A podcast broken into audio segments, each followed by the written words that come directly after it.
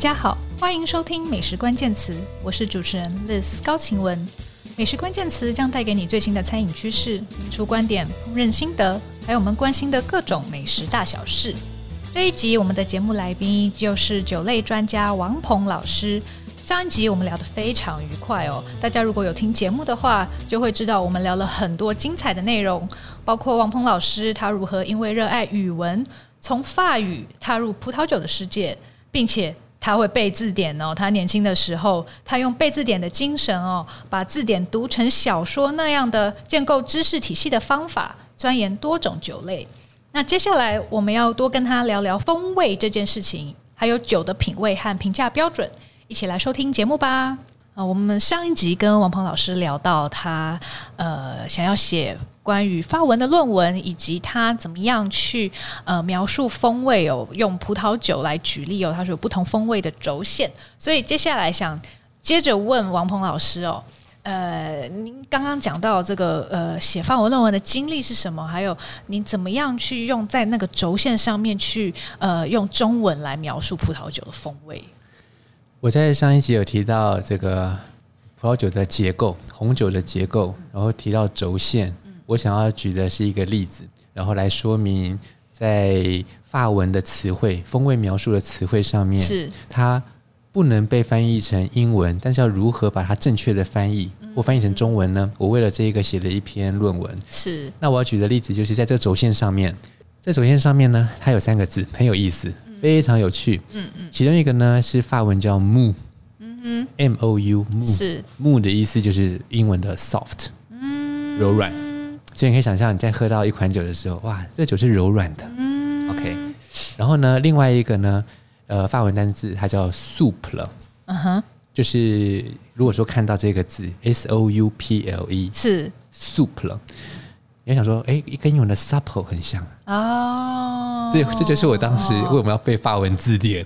当我翻开法文字典，觉得说这个字会不会就是英文的什么？然后看看就，哎，就是啊。然后立立刻收编。所以我的自己，所以我的智慧力就是在一个礼拜内背完一本字典，然后就啪啪句点了。好，然后另外一个字呢，叫做 tendre，嗯嗯，T E N D R E，嗯嗯，Liz，你可以猜是什么意思吗？对啊，T E T E N D R E。tender，没错啊，没错啊，tender，tender 就是 don't，tender 也是温柔吧，柔软嘛。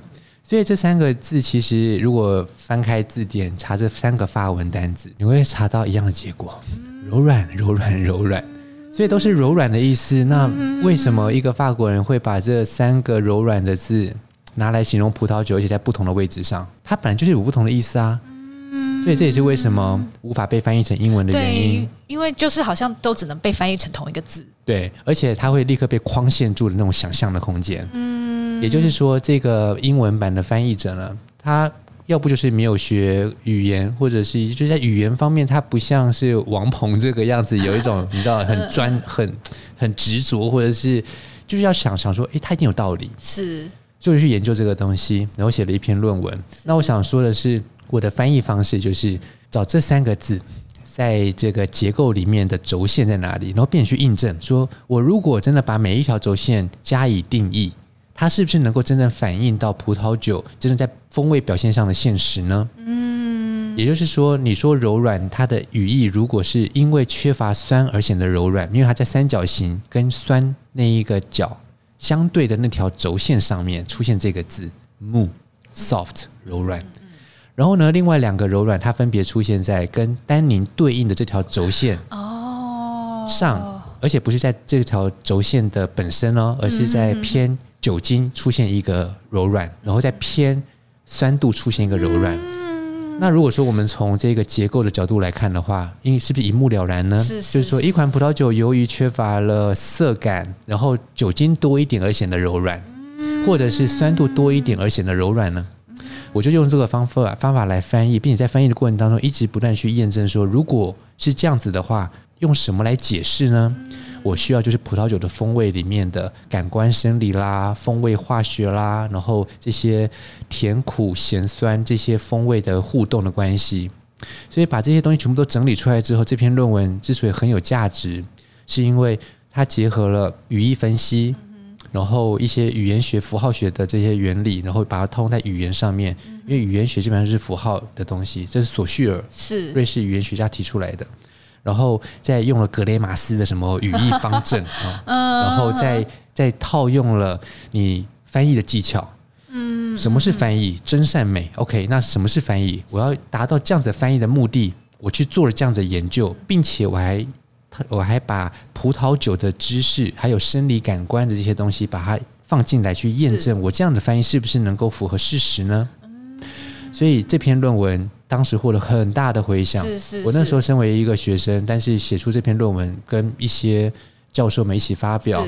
然后这篇这篇也被收录到了当时的论文集里面。可以告诉我们论文的正式名称吗？论文正式名称，请大家这个上网按赞国家图书馆 搜寻。嗯嗯，那篇论文名称叫做《法语葡萄酒结构语汇的汉译》。然后我到后来有点后悔，为什么把它取名叫汉译，就是把它译成汉语。嗯嗯、对对、嗯、对，其实说华语会更好。是是是。嗯那我我那时候也把它的英文的标题写成翻译成 Chinese，但是对于外国人来说，可能 Mandarin 会是一个更中性的用语。是是是。那不论如何，这就是讲如何把法语葡萄酒结构语汇翻成中文。那这个翻译出来了之后，嗯，就是它其实也帮助我把《葡萄酒的风味》这本呃这本书翻译成中文，把。中间一个很大的关卡给跨越了，所以当时还没有完成葡萄酒的风味的翻译，还没有。甚甚至我在呃中央大学法文研究所在念书的时候，呃，老师就看我就是在写这些论文什么，他就跟我说。呃，Ball，我在推读诶，意思就是说，Ball，你真是太有天分了。怎么样的天分呢？他说，我根本不是念这一个，我根本不是念什么法国的什么艺术方面，但是我可以把法国的这种电影的分析分析的太好。我就跟我说，我我我我我我我原本就是学外文啊，然后我原本就学文学分析啊，我把文学分析的方法，然后学过的这一套，然后再来读电影的影像分析、声音分析的时候，我觉得他们是同一套东西。老师当然不认为，老师在说，老师学戏剧的，嗯，他说我当然不，就是说，no no no，他们当然不一样，但是我说对我来讲，我的心里有一个更大的途径，我觉得他们是很类似。的，然后这也是为什么我可以写写写写论文，就这样子源源不绝的生出生出论文，好像，对啊，嗯嗯嗯，这其实应该是你拆解知识的方法论，其实你认为是同一套方法，嗯，是我我觉得。套回来就是那句话：天下没有难学的知识，嗯只有你如何去学。所以我一直认为说，自学的方法，呃，摸索的过程，呃，会把我教会，是让我用一样的方法、一样的成功的经验，去把自己教会更多的东西，甚至去教别人。但教别人真的是另外一回事。但我想套回来感官经验这件事情，就是说我们在学酒或是学任何。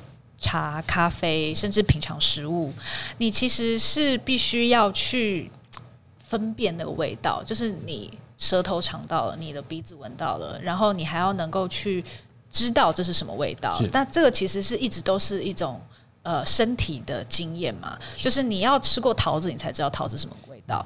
那就像呃，你去讲橄榄油有青苹果。味道，或者说什么朝鲜鸡的味道，那你没有吃过朝鲜鸡，你就不会知道朝鲜鸡是什么味道。那品酒也是一样嘛？品酒一样，品酒跟爱情一样，像极了爱情。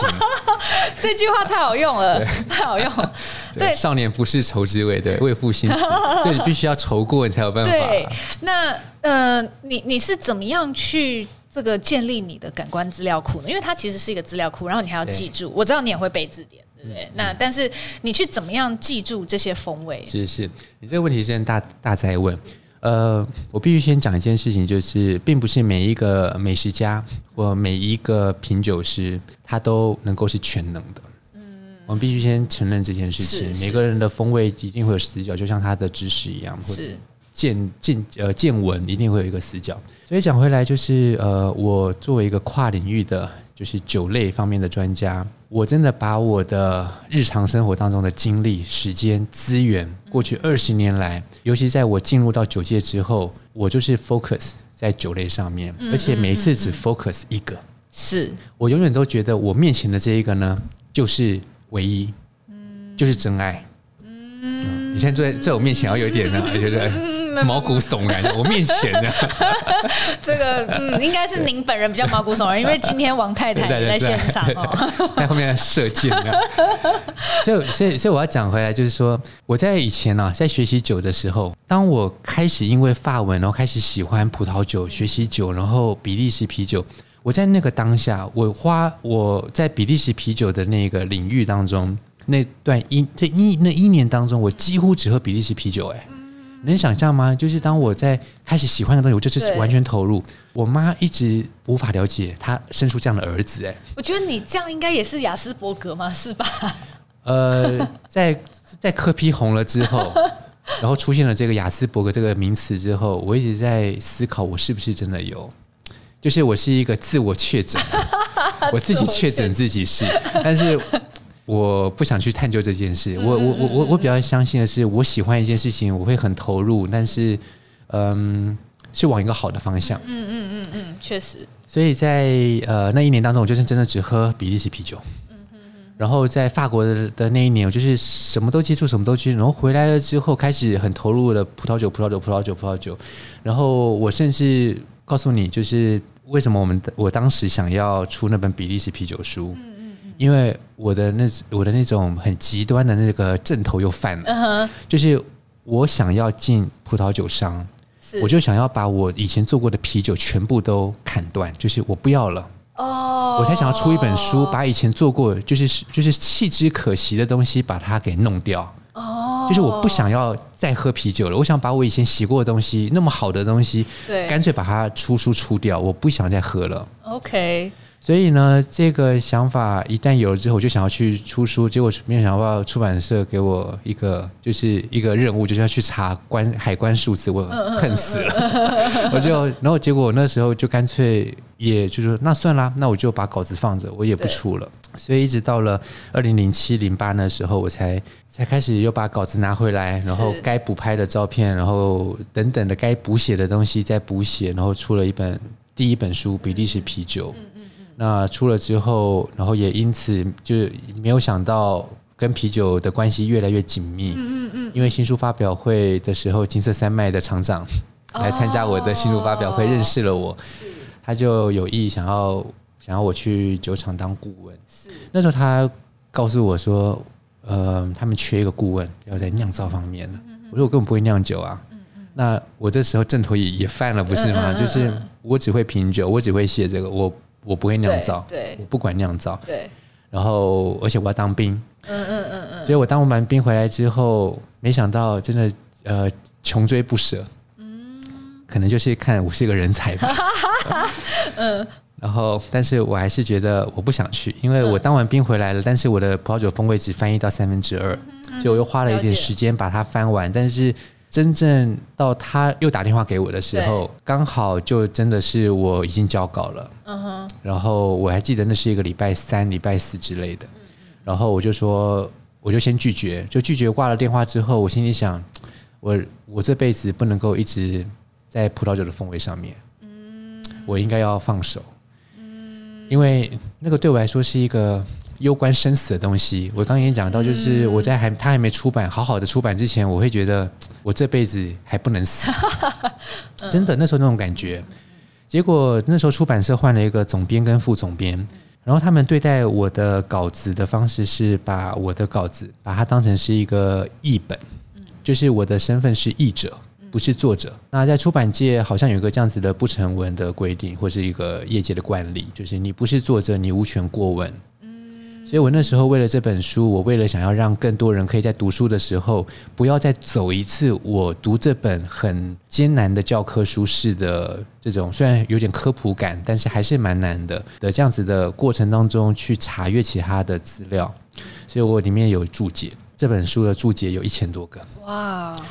一千两百多个，一千一百两百多个，然后最后呃，编辑认为说，这已经失去了原本出版的初衷啊，就是它这本它是一本翻译书，怎么会注解多到这种程度呢？而且注解真的多到几万字，嗯，那就被删掉了。了解。呃，删掉也不是全删，大概还保留了将近三百个吧，但是一千两百个删到三百个，对，差很多。所以那时候我就想说，那就放手吧，这本书就让他就是就放手，那就放手。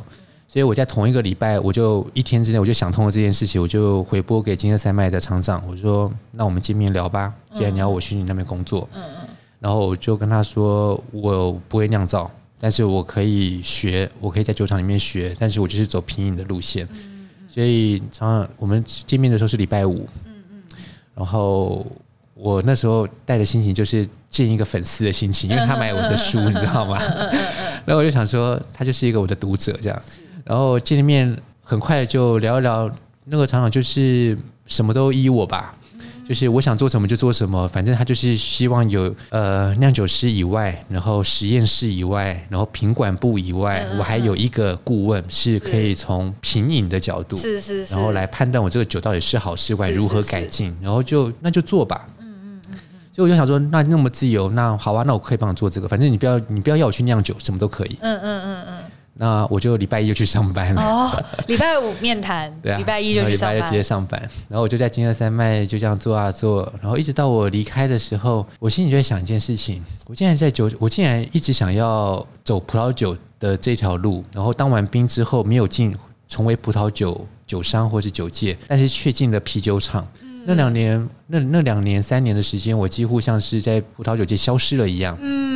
为什么？因为正头又犯了。因为我就是专注在啤酒，完全钻研，完全钻在里面，然后葡萄酒就再见了，就是就是在业界几乎像消失了两年一样，两年半。嗯哼哼哼。呃，但是在啤酒界却慢慢越来越有名。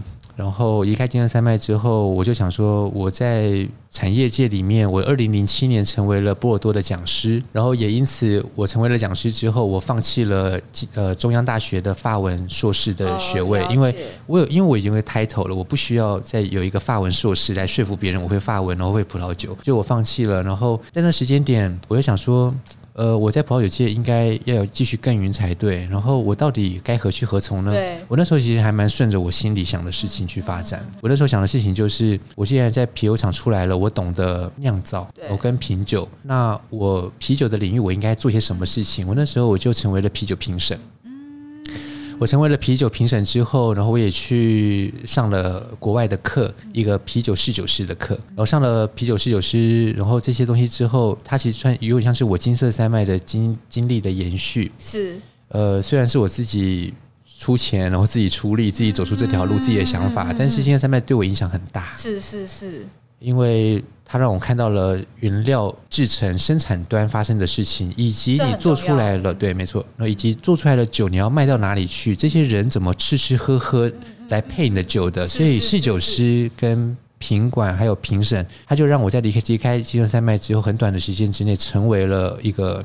侍酒师，然后评审。那侍酒师只是一个虚的 title，因为它只意味着你接受了专业训练，你可以成为侍酒师。但是成为评审这个经历却大大的影响我后来的生涯，因为有些厂商他们有进啤酒，那他们想要在台湾找一个啤酒专家来帮他们做教育训练啦、品酒会啦，然后呃客户的端的 VIP 活动等等，就找我去。那有一其中一个进口商，他刚好有进威士忌，他是一个威士忌比啤酒更有名的进口商。然后我就被那个老板说服了，他说：“哎，Paul 啊，你来帮我们做这啤酒，顺便帮我们做威士忌。”然后结果我正头还是犯啦，就又我说 no 啊，我没有，我我首先说 no 啊，就我就说我就我就我才不要，我根本不是。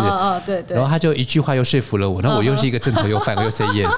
那句话我还觉得还蛮值得跟大家分享的。你觉得他说了什么？要看你这个骨骼清奇，是个习武之才。他说不可多得。他说什么？他说：“Paul，我跟你讲，威士忌来说一定很简单啊，他只不过蒸馏过的啤酒。”我觉得他真的要不要不就是太了解你，对，要不就是犯了所有人的毛病。对，然后结果我就这个犯了全天下天才都会犯的错误。I say yes。而且我还真的为了答应他这个任务，我说好，我答应你，你给我半年的时间，我去研究。嗯，我花了半年时间，我怎么研究呢？太好了，我活在那那个时候是二零一四年，我活在一个太好太美好的年代了。网络书店什么 YouTube 什么噼里啪啦，就是太简单了，我就去买一堆书，然后自己研究，买最硬最硬的技术书。然后买了四五本之后，然后全部把它读通，然后还去苏格兰的酒厂实习两个礼拜。然后在这个实验的，在在这个呃研呃研习啦、实习啦、研究的过程当中，我发现我的笔记都已经多到可以出书了。我，而且我为了去研究这个，我在台湾就是自掏腰包买所有的酒，OK，买所有的威士忌，苏格兰威士忌的品牌，不管是调和式的威士忌还是单一麦芽，就是所谓的全麦芽。来做成的威士忌是单一蒸馏厂的，而这这种单一蒸馏厂麦芽威士忌，简称单一麦芽威士忌，它最可以表现每一个厂它的制酒设备、环境条件，还有它的理念怎么样影响威士忌的味道。我就是用这样子的方式，然后来自修，然后做成的笔记跟研究的心得，很快的被我出书了。哦，所以我的苏格兰威士忌就这样出来了。原来。我这本书其实出的写写完蛮早就写完了，呃，我在二零二零一六年的三月二月就写完了，OK，但是我到了二零一七才出，嗯哼，嗯，所以很多人都说啊，Paul 啊，我这听说你二零一四才开始喝威士忌，你怎么二零一一七就出酒了，呃，就已经出书了？我说我这本书二零一六就写完了，二零一七只是是二零一七还是二零一八，我忘记是哪一年出了，呃。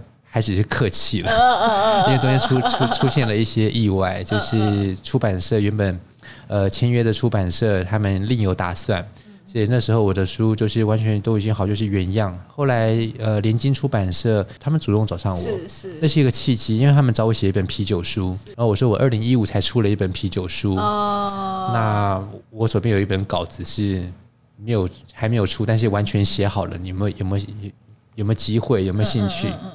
有啊，然后见面聊，然后一见面，然后就聊，然后就我们就出了这本书。哦，嗯，对，所以你刚刚的问题我有点，我刚刚问题是说你要怎么样建立你的感官资料库，尤其是我们又听了你怎么样又进入啤酒，然后威士忌等等的，它每一种资这个风味的资料库其实是不一样的吧？嗯，我想我刚刚要讲七二三麦，我要讲的。讲讲的东西是我想要说，在品饮的过程当中啊，感官资料库这件事情应该把它放得更大一点来看。OK，就是呃，没有一个人他可以掌握所有东西。对。呃，像我可以接触到所有酒，是因为我真的把我生活当中的所有资源几乎都放在酒上面了。所以有些人会说，呃，光学葡萄酒就已经不太可能了，你怎么可能同时会葡萄酒、啤酒、烈酒？这个我也蛮可以了解的。有句成语不是这样讲吗？就是小小的麻雀怎么会知道鸿鹄之志呢？因为你飞不了那么高，你看不到那么高。那为什么我可以飞那么高？王鹏飞不高，也不像话。原来是取对名字，取对名字很重要。嗯，我觉得真的是经历，因为在我的生命当中，我把我所有的东西都放在酒上面了。如果说真的要从进入酒界以后，呃，所以很多人无法想象，是因为他们。呃，就我所看到的很多一些意见领袖啊，或是酒商里面的讲师啦，他们要不就是半途出家的，要不就是跨领域的，要不就是他们的呃生涯当中做的更多的是呃跟酒商或销售其他的部门有关的东西。在酒业里面有很多部门，呃，我做的部门一直都是以来都是教育，嗯，讲课，然后为了要完成我部门的任务，然后我。就是研究，然后教学、写作这样子的钻研，以累积的东西是呃，应该不是同样酒业里面其他人可以想象的，因为他们往往在考虑业绩等等。那我在早期在酒商也待过啊，但我当然也会有这样子的两难，就是老板要求我做业绩，那怎么办呢？如今说起来，我也是蛮对不起我之前那个老板，因为那个老板他很培养我，嗯嗯嗯，但是我有点辜负了他。他不管是要想要培养我成为他接班人也好，这私下在讲。哎，这是广播，完蛋了！你 少来，很想讲哦。就是说，老板是那那时候他是很惜才，所以他看到我，他也会说我像是石头里蹦出来的孙悟空。但是我不是一个做业务的料，所以他曾经私下告诉我好多次说啊，Paul 啊，以你这个知识，你真要成为一个真的是一个不可多的人才，你真的要想办法去学一些气管。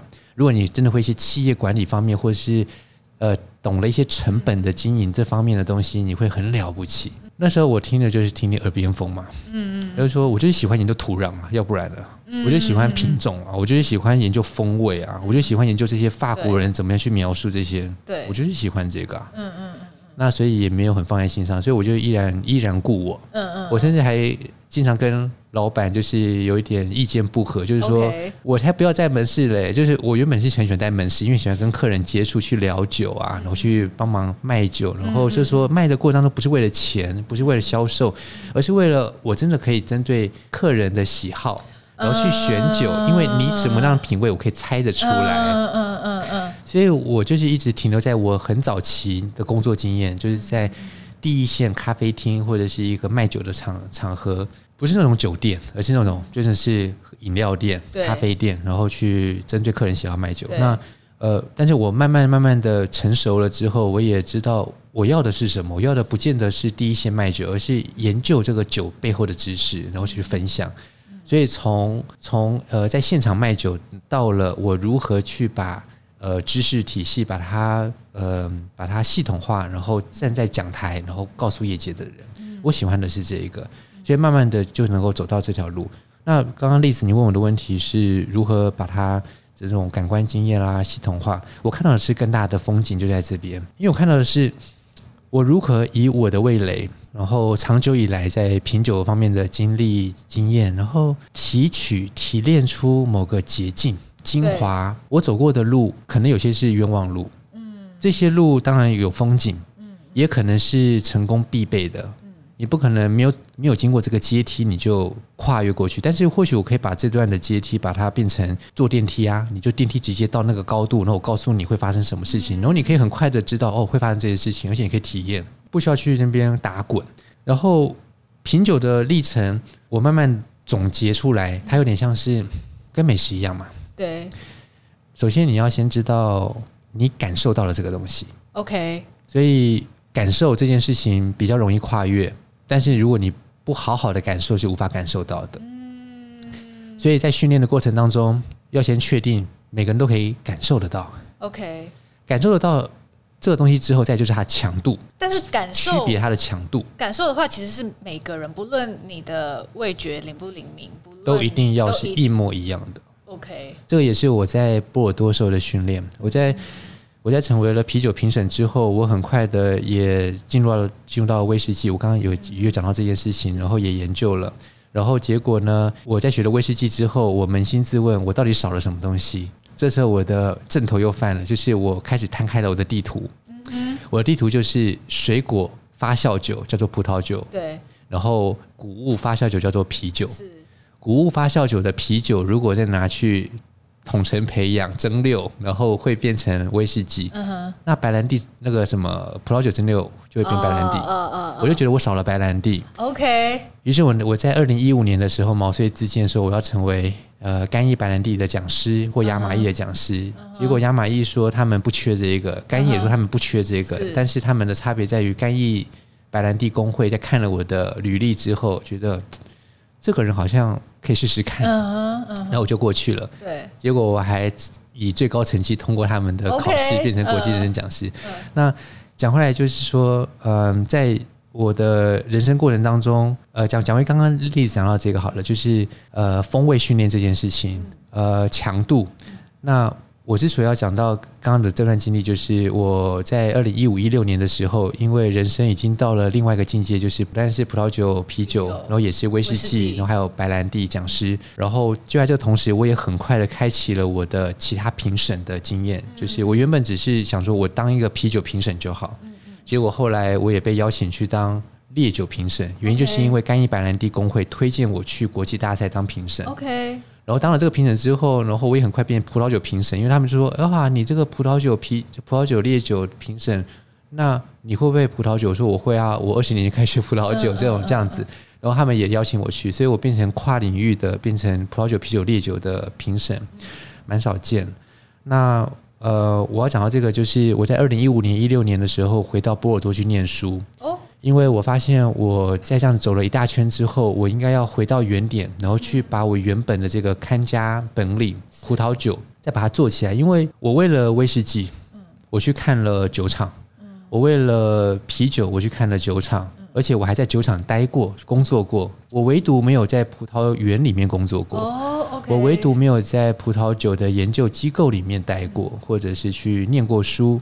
所以我就去念了一个全球唯一一个，然后是针对葡萄酒品饮，而且是溯源式品饮、分析式品饮的一个机构，叫做法国国立葡萄种植暨酿造科学研究院。哦，这个地方刚好是波尔多大学的酿造学系，他们合作单位，然后是一个国家级的机构。我就去那边念这个东西，虽然它的学历的等级不是说那种哇那种很高等级，但是它就是真的是我要的东西。唯一的一个门槛是。你必须要花一年的时间在那边，然后另外一个门槛要说上来的话，就是法文，它是全法文授课。是是是。那我觉得那正好啊，我学法文学二十年是为了什么？就是为这一课。只要只要有那一年的时间就可以了。对啊，所以我就去了。然后去呃念的过程当中，我就发现这就是我翻译的葡萄酒的风味里面的这一整套系统，因为它就是分析式溯源式的拼音。那我在填我的申请单的时候，他们是要申请的。有很多人都排队，然后一直申请不上，那是因为他们有更好的选项，所以这个学校他们每年只选五十个学生。然后在第一天开学典礼上面，大家就自我介绍，然后教教授一眼就看出我是谁，那个台湾人。哦然后他就在我自我介绍之前，他就先跟大家讲说：“呃，我们接下来的这位呢是来自于台湾的同学，他就是葡萄酒的风味的译者。”大家就哇哦，因为这本书真的是太太经典，太经典。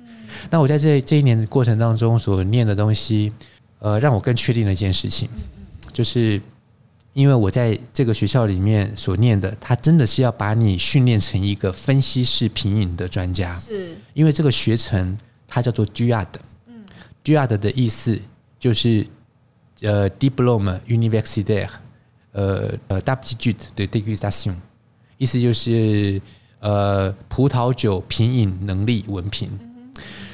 那他教你的是什么呢？就是葡萄从种植到酿造到统称培养到老化，有缺点有优点，然后不同的品种的个性，你要在酒杯里面喝得出来。是，所以我们也我们整套完整的受训，就是你首先你必须要先喝得出喝得出一些基本的东西，而且要分析强度。嗯哼，这个只是感受而已，你感受得到了之后，第一第二个阶段叫做描述。你喝得到？OK，我今天给你一个东西，你喝得出来说，嗯，这杯不太一样，这杯不是清水，这杯是有东西的东西。嗯哼哼。这东西是什么？对，有人会说盐，有人会说糖。我们在课堂里面就真的发现，真的太太惊讶了，因为所有人都是自信满满的说这是什么，但是答案不是。哦。当糖的浓度很低的时候，或是盐的浓度很低的时候，你甚至分不出这是这是盐还是糖这是盐还是糖，分不出来，甚至他可以骗你，就是。给你一个调了不同的颜色的液体，然后它可以引导你说出这个是桃子的香气还是覆盆子的香气。一个是红色果实，一个是一个是黄色果实。对，所以人的感官是会被误导的。了解。首先你要先喝得出来，然后描述得出来，这就已经是一个门槛了。然后再来就是描述出来了之后，你要在如何混合的背景之下，就是这个混合的液体饮料，它有些是香气，是有气味没有味道的。有些是没有气味、有味道的，是是是。当都混在一起的时候，你如何不被误导？你如何可以用分析式的方式，很有意识的不被误导？嗯，也就是说，你已经被训练到，你知道你有可能被误导。你要先预防被误导，然后喝出这些东西。然后在第三步也很困难。第三步这个东西不是一般人可以做到，就是在每个领域里面都一定有他的佼佼者，一定一一定要投入，你要有办法学会。那东西叫做评价。也就是说，你感受到了，你描述出来了，然后全部都分析的，哇，真的是干干，就是漂漂亮亮的，然后，然后就是很细致的分析，然后最后来问你一个问题：那这杯饮料到底是好还不好？正常不正常？哪里来的？为什么会只有这个味道？这叫做溯源。所以你必须要有相关的饮品知识，制成的知识，才有办法把你。感受到而且描述出来的东西，然后正确的评价，这个是最最困难、最困难的。所以讲回来，就是有些人毕其一生就是在研究葡萄酒。对，我完全可以理解。但是这些终其一生研究葡萄酒的人，并不是每一个人都可以研究到这一点。原因是因为研究葡萄酒、嗯、，OK，葡萄酒的领域很大呀，有不同的部门呢、啊，种植、酿造、品味、历史、文化、语言、销售，太多可以研究了。有些人甚至为了葡萄酒去研究行销。一个研究葡萄酒行销的专家，他可以毕其一生都在研究行销，但是他可能完全不懂得品酒，也不一定。嗯哼，了解。所以讲回来，就是以我的角度来看，就是我是一个跨领域的酒类专家，是，但是我 focus 永远是在风味跟品质，是是。也因此，我在晚近这几年，我走向一个路线，就是我很喜欢当评审，嗯，不是因为我喜欢去。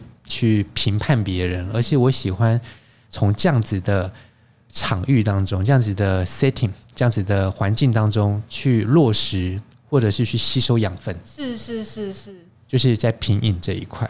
那既然聊到了评审哦，嗯、呃，王鹏老师其实在很多国际型的比赛都担任酒类的评审。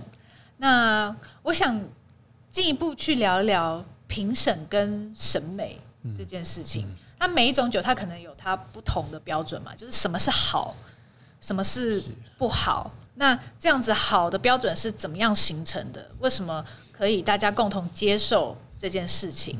那它有什么动态发展的过程？因为这个也跟我们平常在评价食物是类似的。那当然，某一种食材或是某某一个酒，它是更专精的。是。但我们在讲一间餐厅好不好？嗯也是有一个大概比较约定成熟的看法，那我就很好奇说，像我们针对某一种酒，比如说葡萄酒好了，那它的好或坏是怎么样定定义出来的？是这个其实，嗯，在美食界里面有很多东西相同的。嗯，我我我我我不是一个 foodie，嗯哼，我我不是那种，我不是一个那种吃货，因为我的力量都花在饮料上面了。OK。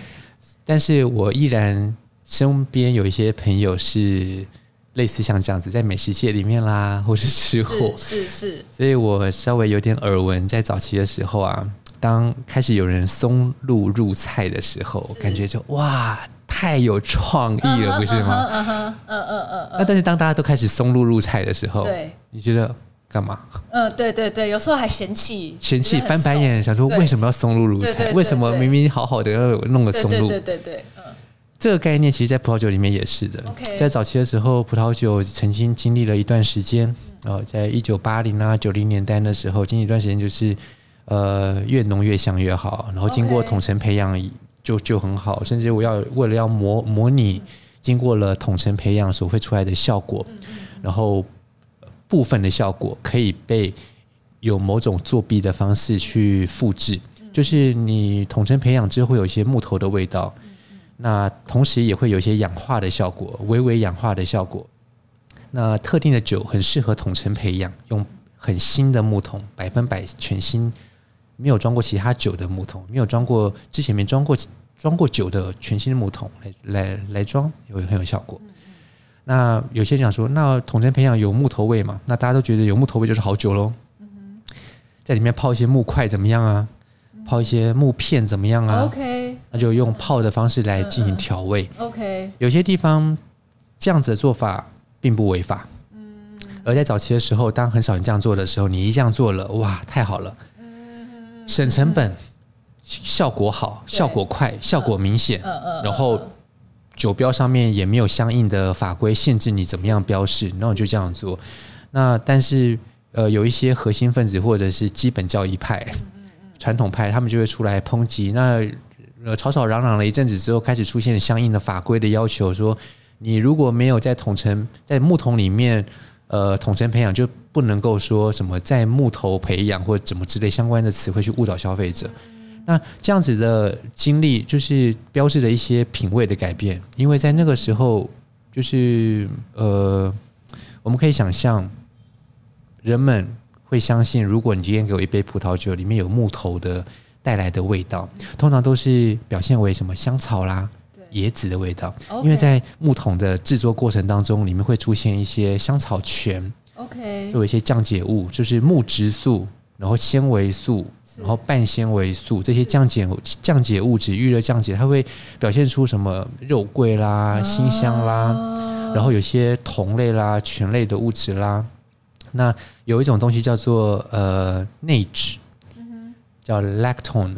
那这种内酯它表现出来的气味就是有点像是那种奶油椰子的味道哦。这种奶油椰子的香气就会让人觉得哇很迷人。对，然后尤其是跟葡萄酒这种基底搭配起来，有时候重到你会怀疑自己的味蕾，就是说我们到底在喝葡萄酒，还是在喝椰子、椰浆、椰奶，或是香草冰淇淋的味道？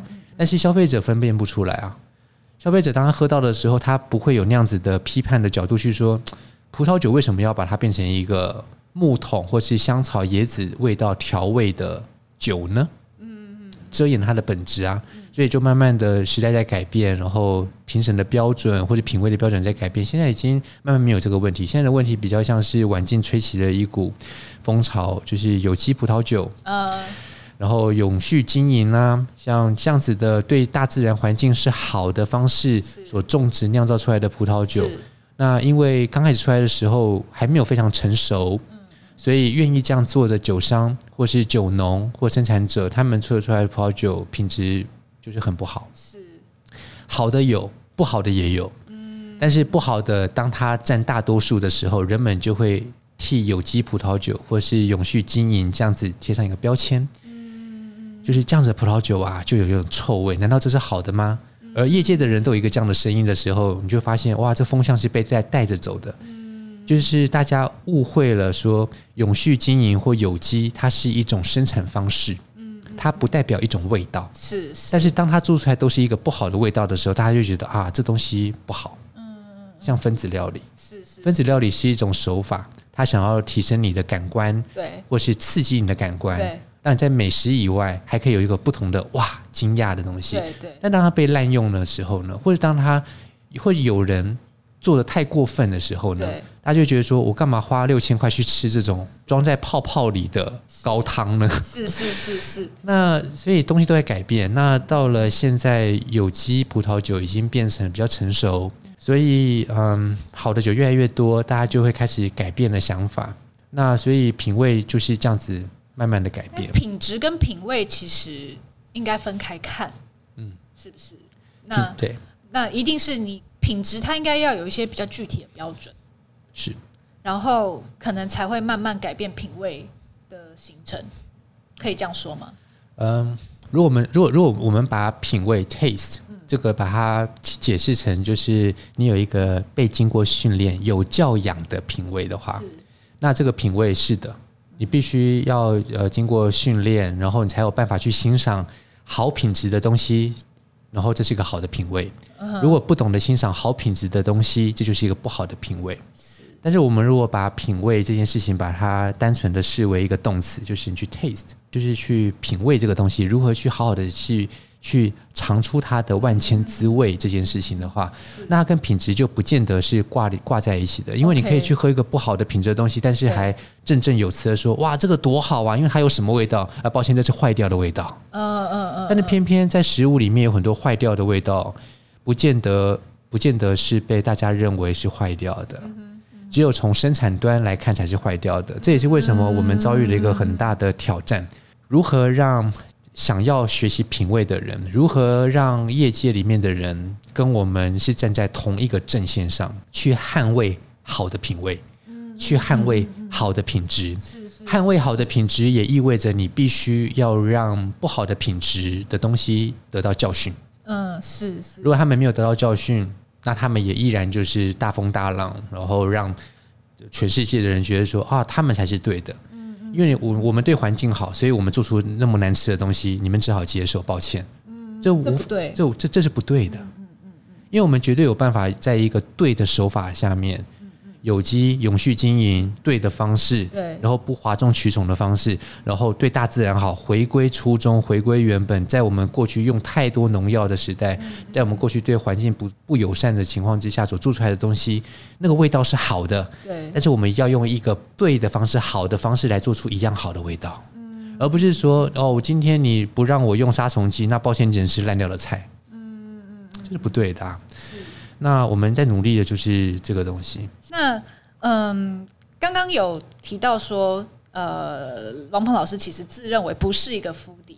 嗯，虽然说你这个对于风味有有很多心得，但是你认为你把心力都投在酒上面。嗯，那我觉得我反而是相反，就是我非常喜欢吃，然后我非常喜欢在外面品尝餐厅，去获得不同的用餐经验，然后我非常喜欢呃，从在各种场合透过食物来让自己获得疗愈、满足感等等的。那如果说像我这样子，热爱美食，可是却一直对于酒有一点不知道该怎么入门的人，你会有什么建议？嗯，这个问题感觉起来是一个套中套的问题。首先，我要先讲一件事情，就是说，呃，我我非常同意 Liz 你的看法，就是说你是一个 foodie，你想要这样子全方位的。那但是这个跟我我说我不是 foodie，它其实并没有本质上的冲突。嗯哼。我想说的事情是，呃，为了更认识酒，我不是从食物去切入，我是从香气、香精或是生活中的气味去切入。我在早期在学酒的时候，我可以说，呃，是一个从另外一个极端的角度来认识酒。如果说有人，呃，在美食界里面想要认识酒，然后他想要认识酒，然后他去涉猎很多食物，想要从各种果酱当中。想要从各种的蜂蜜当中、不同的咖啡烘焙度当中去认识食材会演变的味道，那这个东西对于品酒有没有帮助呢？有啊，因为你等于是开启了自己对气味的想象，然后气味的资料库的建立茁壮，然后还有一种生活态度，就是对气味世界的一种态度，这都完全有帮助。那偏偏我呢，我是从呃气味的世界去切入酒的。我曾经为了想要磨练自己的气味辨别能力跟描述能力，我跟精油的这个厂商跟他订了所有他的精油，然后各一个样品瓶。哇！就他不卖我，我去看到这些东西，他不卖我，他不卖我原因是因为他说这个东西是他们自己的样本，然后在做员工教育训练的。我说我真的愿意跟你买，你你爱怎么开价我随你便。嗯，然后他就后来。就买我了，然后我就，然后我就在那段时间，我记得是二零二零零四、二零零五大概那个时候，然后我就是搜集很多的气味，然后后来我找到了一个如获至宝，叫做 Le Nez du Vin，它是一个出版商在法国，然后跟一个是气味研究跟葡萄酒专家共同合力策划出来的气味样品瓶。然后有附小册子，有五十四种气味。他们后来因为太成功了，以至于他们又出很多不同的版本。这类的商品组合越来越多，越来越多了，没错。然后包括咖啡也有啊，雪什么雪茄的气味啦，这种气味的教学。那我想说的事情是在磨练自己的感官，提升自己的敏锐度上面。我相信每一个人都有一定的感官敏锐度，重点不在敏锐与否，是重点在对于气味世界有没有好奇心。有没有关注力？有没有你闻到一个什么东西说啊，这个气味我该怎么描述？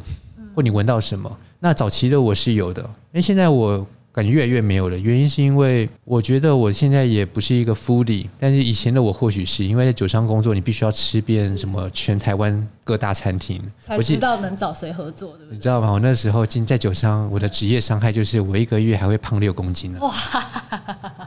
每天就吃，真的每天吃哎、欸！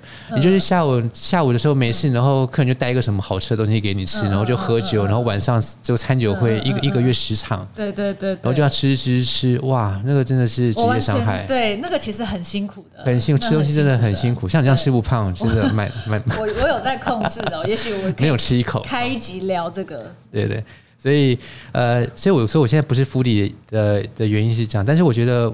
有很多相通的地方，是我们在做呃餐饮的人，呃一定会面临的问题，就是如何让自己的技风味风风味这样子方面的训练，然后还有有什么样的启发？我觉得我现在的的人生到了另外一个阶段，就是我在做的不是感官开发或者是词汇的训练，我在做的是我如何把我的经验再继续复制到其他的领域。像我不是说我很喜欢学外文吗？所以我在二零一四年、一三、一四年的时候开始到日本去当评审，结果当评审甚至还成为他们的评审团的训练的讲师，就是偶尔这样受邀过去。那因为一年之前都跑两次日本。每次到日本的时候，我我我是一个学西方语言的人，OK，所以东方语言勉勉强强就是俄文跟阿拉伯文，嗯哼嗯哼，所以我不会日文也不会韩文，但是我因为到日本每年去两趟，我都觉得我像一个文盲啊，嗯，我觉得很痛苦，就是我连那个平假名、片假名，就是大学有学过，但是不是很认真学，那我就觉得很痛苦，他说我一定要学懂，难不倒你啊。是没错，我就我就然后我就花了两天的时间把平假名、片假名背起来。嗯嗯嗯嗯嗯。然后我太太觉得我很我很神奇，因为她会日文，然后她就说：“哇，太神奇了！”说为什么？因为我你因为你的眼光好啊，你看你嫁一个老公这样 那么厉害。这个时候还看着后面的太太这样。他在划手机，不想理我这样。那然后我就想说，我要把日文学起来，原因就是因为我现在到了生涯这个阶段，我看到的比较像是我竟然。可以自学自学那么多的酒类，嗯嗯、那我一定有能力自学日本酒，是跟日本的烧酒，所以我就先从日文开始学。是，所以我在几年前就开始学日文，想办法要读懂这些字。那我的目标并不是说我要会流利的讲日文，嗯、我这要求很简单，就是我看到日文的资料的时候，我不会害怕，嗯、而且我大概可以看到句型说，说哦，你最后的这个结尾是什么。嗯我大概知道我要找的是关键字，我要的资讯在哪里，所以或许有机会会再把这语言学好也不一定。但是我的初衷很简单，就是用我学语言的能力学日文跟韩文，嗯。然后学会了之后再去看日文跟韩文的原文，关于日韩国烧酒、soju 跟日本的烧酎还有日本酒相关的图书。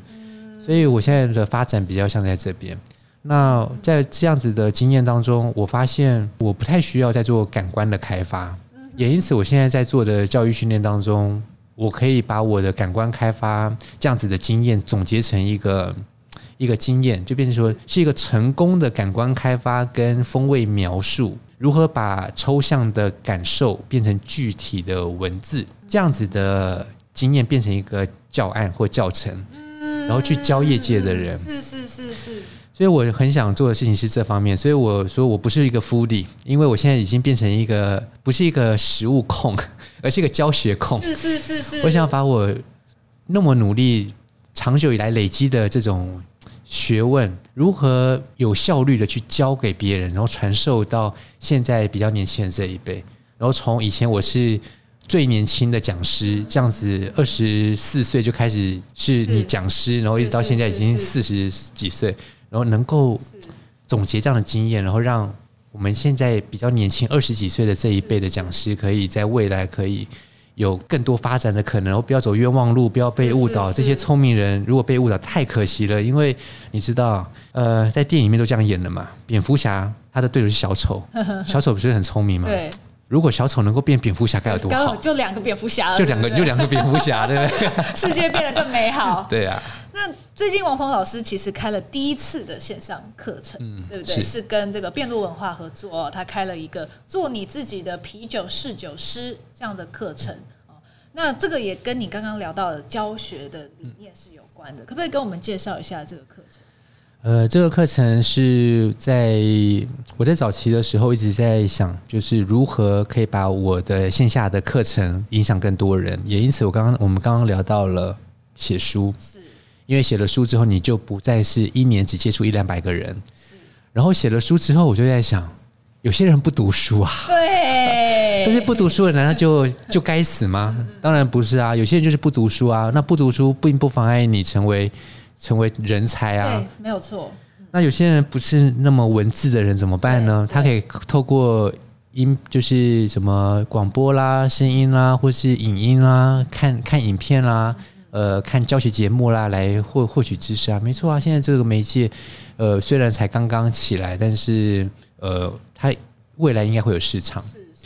所以我们在两年前的时候就有这样的发想，然后然后慢慢经过筹划筹划。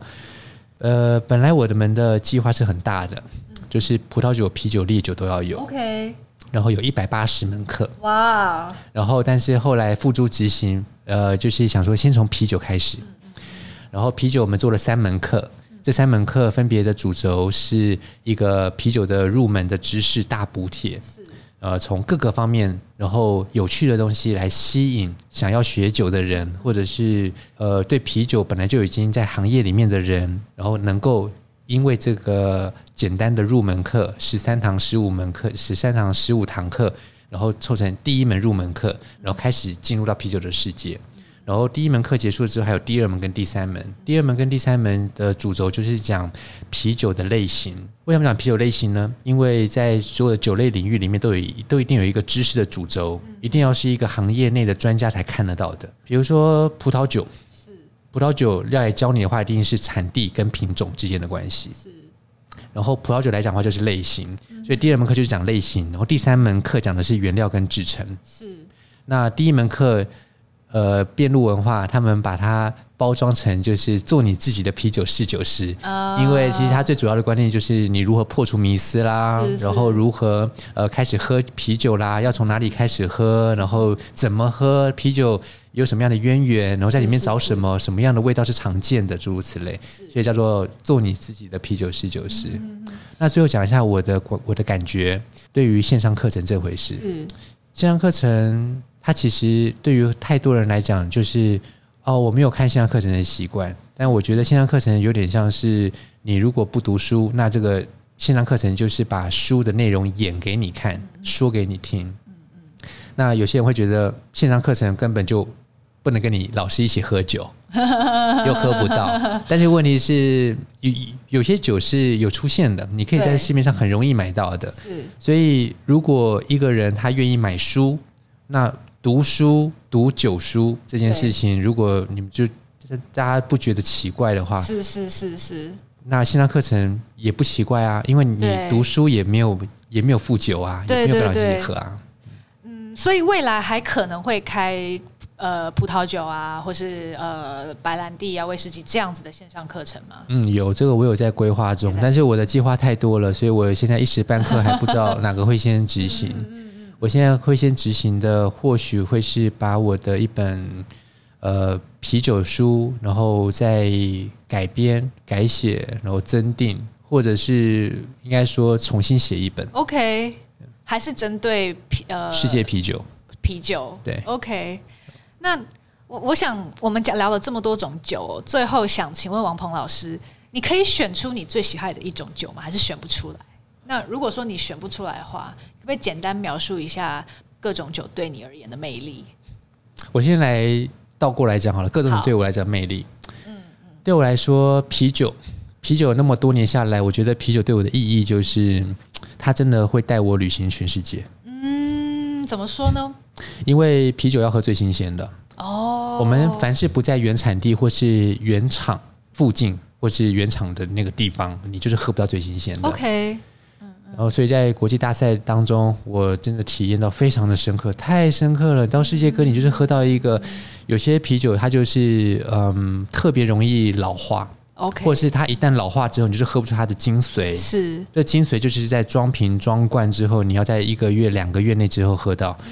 然后，当我有一次我在美国丹佛那个地方，我喝到了呃，才装才装瓶装瓶十天。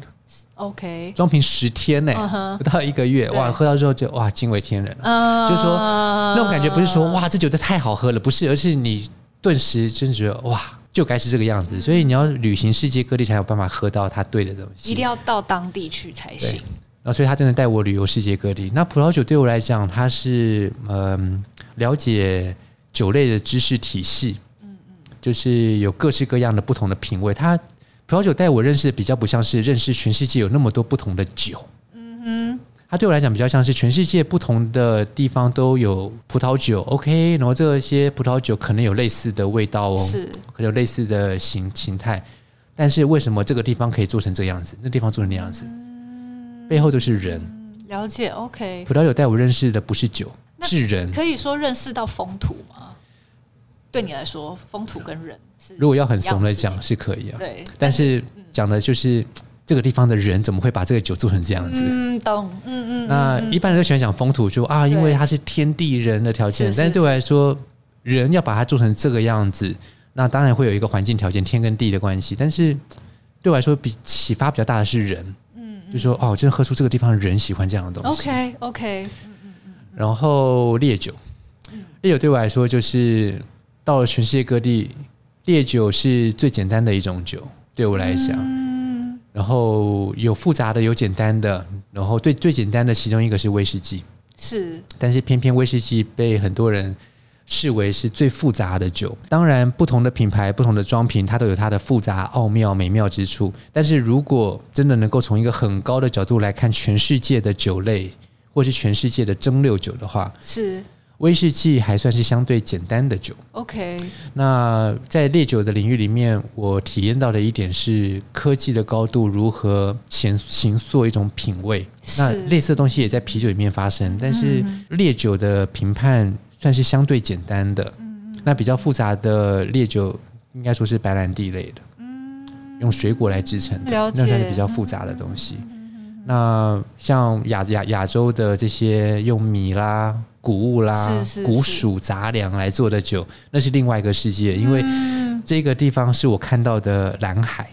因为很多西方人不懂这个东西，是是是是。我不是日本人，我也不是韩国人，我也不懂这个。但是我是中国，我我我是中国人嘛，台湾人，就是在在华语圈当中，我们已经掌握了中文。嗯，我们如果要去了解中国大陆他们的中式白酒，已经完全是无隔阂了。我们再回过头来懂得世界西洋的酒类，然后再回过头来认识日本的酒类。哇，这个我们处所处的位置太好了。所以会中文这件事情，我觉得是我很。幸运的地方是是是是是，就像是以前早期的时候，你会想说，这些达文西这些人就活在文艺复兴时代的意大利，嗯嗯，你无法想象这些天才们如果活在不是文艺复兴时代的意大利，而是在文艺复兴时期的其他地方，没有这样的资源，他们能不能够有这样子的发展呢？就不见得，确实。所以，以我们在这个时代，然后在这样子的背景之下，如果要学酒美食，我不敢讲，因为美食它可能比较没有国界。那但是酒类，它这种语言的隔阂可能稍微多一些些。是是是。那我认为，以我们会讲中文，嗯，然后会一两种外文，尤其是第二外语，非常的重要。嗯嗯嗯，它可以让我们认识全世界的酒类。哦，王鹏老师已经不止一种第二外语了，有第二、第三、第四。那嗯，我们很期待王鹏老师接下来对于日本酒啊，还有韩国烧酒的研究哦。那也非常感谢王鹏老师今天来跟我们分享这么多，非常精彩。然后我想我应该要这个开始的，好好的来这个不要害怕，然后进入酒的世界。这样，我非常鼓励你。这呃，我就讲一下，就是学习品酒，呃，不一定会喝酒。我的酒量原来也非常的不好，呃，所以我喝酒会喝很慢，然后早期的时候我都会把酒吐掉。葡萄酒跟烈酒绝对会吐掉。在工作的时候，让我酒量变好的是啤酒。所以如果说你这样说，真的有一个什么酒很特别的话，啤酒带我环游世界，要喝新鲜，而且因为啤酒的品饮会习惯性的吞下去。所以酒量就不自觉的就变好了，但是当你越来越有经验之后，你就会觉得奇怪，怎么酒都喝得不够多？因为喝一口就知道品质在哪里了。那反而是很很入门的，或是呃段数比较低的评审，他们可能要喝喝个半杯才有办法说，嗯，这个酒如何？但是他们就醉了。所以如果你段数高的话，你这个不仅不怕醉，然后可以喝比较多不怕醉，然后还可以不怕胖。但是问题在于就喝不多，因为喝一口就觉得够了，不想喝了。没关系，你这样子如果喝到一口好喝的，你的感受也会比别人美妙。好，谢谢王芳老师，谢谢 Liz，那也谢谢大家收听今天的节目。那欢迎大家留言给我们，如果你很喜欢喝酒，你对于喝酒很有心得，也欢迎跟我们分享哦。那也欢迎在这个 Apple Podcast 或各种平台上面给我们五颗星哦。那就大家下次再见，拜拜，谢。